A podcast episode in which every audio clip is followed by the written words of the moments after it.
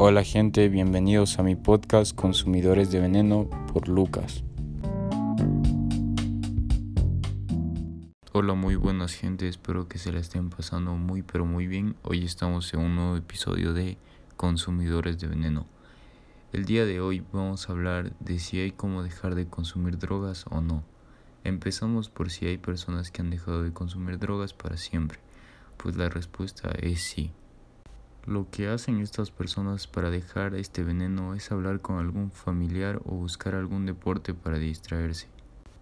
Pero claro que las personas que ya son adictas necesitan medicamento que les ayuden a ir dejando poco a poco.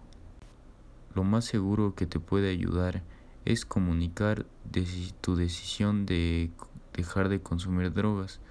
Tus verdaderos amigos te respetarán tu decisión y si no pues esto puede significar que necesitas encontrar un nuevo grupo de amigos que te apoyen al 100%, a menos que todos decidan dejar las drogas a la vez. Probablemente no podrás seguir saliendo con los mismos amigos con los que consumían drogas. Acepta invitaciones también a lugares donde sepas que no habrán drogas ni alcohol. Otro también sería ir al cine. Es probablemente algo sin riesgo pero seguramente será que no aceptes una invitación a una fiesta de un viernes por la noche hasta que te sientas más seguro. Planifica también actividades que no impliquen la presencia de drogas. Ve al cine, juega a los bolos o asiste a clases de alguna actividad artística con un amigo. Pide a tus amigos o a tu familia que te permitan recurrir a ellos cuando lo necesites.